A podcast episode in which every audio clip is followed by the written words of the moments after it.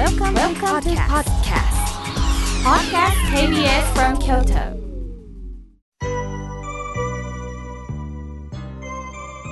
さあここからはたくさんのメッセージをいただきましたので順に紹介させていただきますまずはじめに三重県より明美さんおはがきをいただきました妙慶さん毎週拝聴させてもらっております1年前入院してた時心が折れそうになった時妙慶さんの温かい前向きになるお言葉を聞かされ入院生活を頑張れたことが今も心の中で感謝しております。本当にありがとうございます。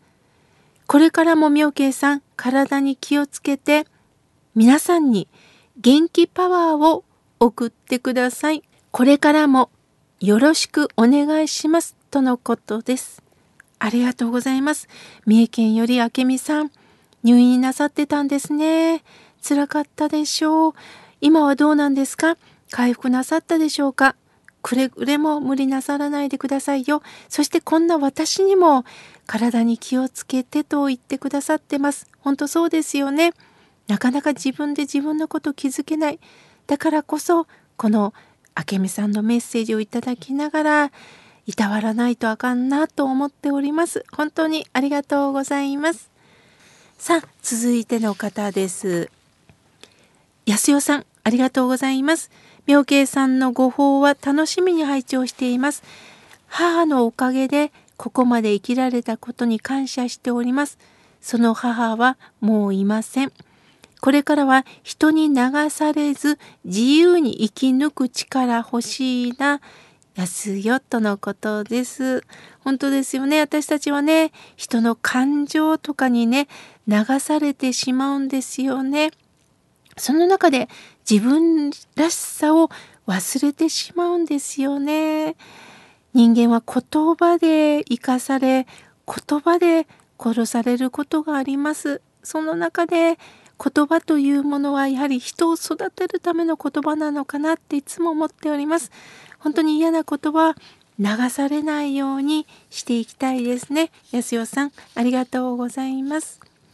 続いての方です。くんだみえさん、いつもありがとうございます。私はこのコロナ禍からなぜマスクに固執してたのかなと思います。もちろん感染が怖いということもあるんですけれども、でもマスクがないと感染してしまうという不安とか、でも逆に言えばゆっくり呼吸ができなかったからとか、いろいろ考えるんですよね。妙慶さんの声を聞くと、様々なことを考えながら素直に振り返れるんです。温かい番組を本当にありがとうございますとのことです。くんだみえさんはね、本当にあの、頭のいい方ですからね、こう一つ一つを本当にあの、分析しながら、それをまた分かりやすくね、こうしてメールで送っていただきながら、普段考えないことを教えてくれる方なんだなと感じております。いつも本当にありがとうございます。さあ、続いての方です。ラジオネーム、西ローランドゴリラさん。ありがとうございます。妙慶さん、面白かった本の紹介です。狼少女はいなかったという本ってめっちゃおもろかったです。読んでみてくださいとのことです。あ、そうですか。以前ね、番組の中でね、あの、やはり私たちは人として育てられていくということがどれだけ大切かってお話をね書かせていただきました。ありがとうございます。またぜひ私あの読んでみますね。西ローランドゴリラさんありがとうございます。さあ続いての方です。あんこさんありがとうございます。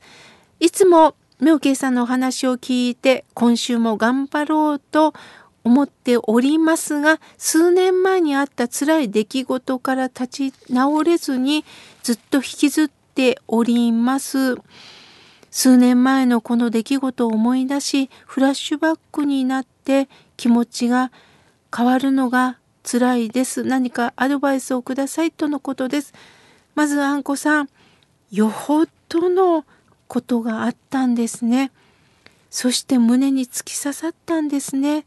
そしてどうしてもその出来事を引きずっておられる。前向きになろうと思ってもまた後戻りになったりこの繰り返しの中あんこさんは生きておられるんですね。でもどれほど過去を思い出しても過去は変えられないんですよね。変えられないということであれば変えられないことにずっと思いを届けてもはり私たちはなかなか成長できないんですよね。変えられないからこそそれを意味あるものとして生かしていくかは私たちにかかってると思うんです。その辛い出来事をきっかけにどうあなたがここから生きていけるのかこれがこれからのあんこさんの人生左右するんではないでしょうか辛いことたまに辛いその出来事をこれからも思い出すでしょう。じゃあここから私はどう生きたらいいのかな。窓を開いてみてください。そこにまた違った景色があることを私もあんこさんがこれから人生が視野が変わっていくことを念じております。ありがとうございます。さあ続いての方です。えみこさんありがとうございます。熊野古道へ私母父と3人で旅行をしました。雨旅行なんですが思い切って楽しみます。母の日父の日旅行。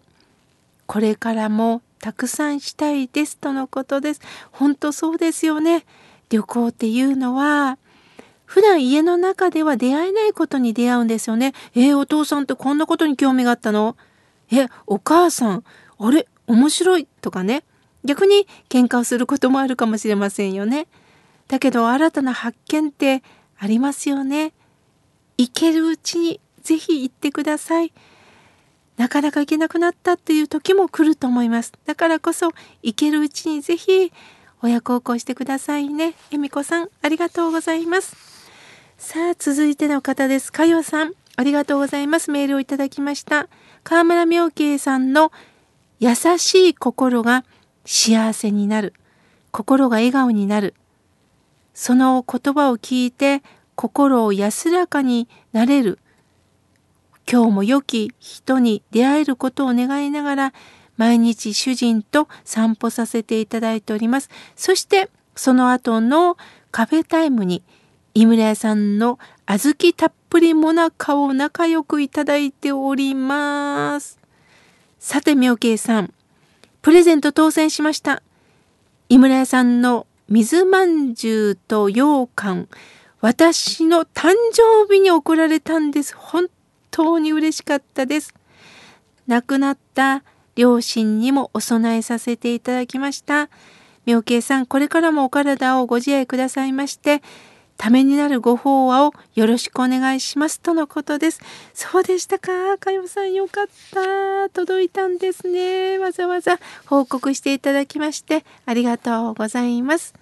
さあ続いての方です。滋賀県よりなっちゃんさんありがとうございます。妙慶さん、今夜はラジコで河村妙慶の心が笑顔になるラジオを聞きました。亡くなられてもお浄土で見守ってくださるというお話心に響きました大好きだった母が数年前に突然死しました親孝行どころかいろいろ心配ばかりかけてきたことを詫びるばかりですお浄土で見守ってくれる母に少しでも安心してもらえるような生活を送りたいと思います。これからも拝聴させていただきますとのことです。なっちゃんさん、よくぞ言ってくれました。本当にそうなんですね。本当の親孝行っていうのは、この私が親からいただいた命のバトンをして、どう生きていけるのか。辛いこともある。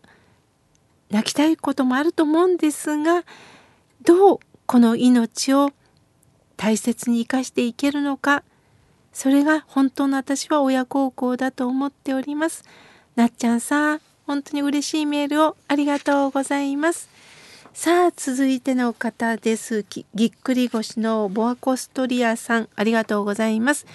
妙慶さんは不思議な人です。声で引き寄せる優しさがあります。菩薩様のようですとのことです。いえいえもうそこまでよく言っていただきまして本当にもったいないことです。あのー、私はねあのー、どうにか聞かしてやろうということはもう全くなくってあの共に聞いていきたいですねという気持ちであの言葉を届けさせていただいております。それをあのボアコースターさん感じていただいたんであれば本当に嬉しいです。いつもお手紙ありがとうございます。さあ続いての方です。舞鶴の竹とんぼさんありがとうございます。世の中が信じられないです。事件があって本当に殺人事件もあって嫌なことです。どうしたらこういう事件がなくなるんでしょうかもう皆さんに言いたいです。河村明家の心が笑顔になるラジオを聴きましょうと。明慶さん、そんな世の中に喝を入れてくださいとのことです。ありがとうございます。そう言っていただいてね、嬉しいです。まあ私はね、喝なんか入れることはできないんですけれども、私自身がやはり誰かの言葉で生きがいが持てたり誰かの言葉で逆に生きる気力がなくなったり、まあ、そんな経験はもちろんしてきました。だったらこの一言をお届けして皆さんの生きる方向性が変わったらなと思っております。それが一人でも多くの方に伝わってもしかしたら心が荒くなって人に暴力を振るいたいという方の心にも伝わっていけたらいいなと思っております。そのためにもリスナーの皆さんと共にねやはり和言愛子笑顔です。この笑顔が怒りを鎮めてくれると信じておりますので舞鶴の竹とんぼさん共にやはり人と会う時は笑顔でお話しできる存在でいたいですよね。さあ続いての方です。てるこさんおはがきをいただきました。河村明家の心が笑顔になるラジオで日頃のモヤモヤ悩み生き方心の持ちようを自分なりに考えてます。いつになっても煩悩だらけの毎日です。そうですね。てるこさん、もう私も含めてそうです。またやっちゃったと思いながら、そのやっちゃったという心にもう一度立ち返って、さあ、この次から私はどういきますかねといつもね阿弥陀さんにチャンスをいただいてるようです。プレゼントの応募も兼ねて、てるこさん送っていただきました。当たりますように。まだまだたくさんのメッセージをいただきましたが、来週紹介させていただきます。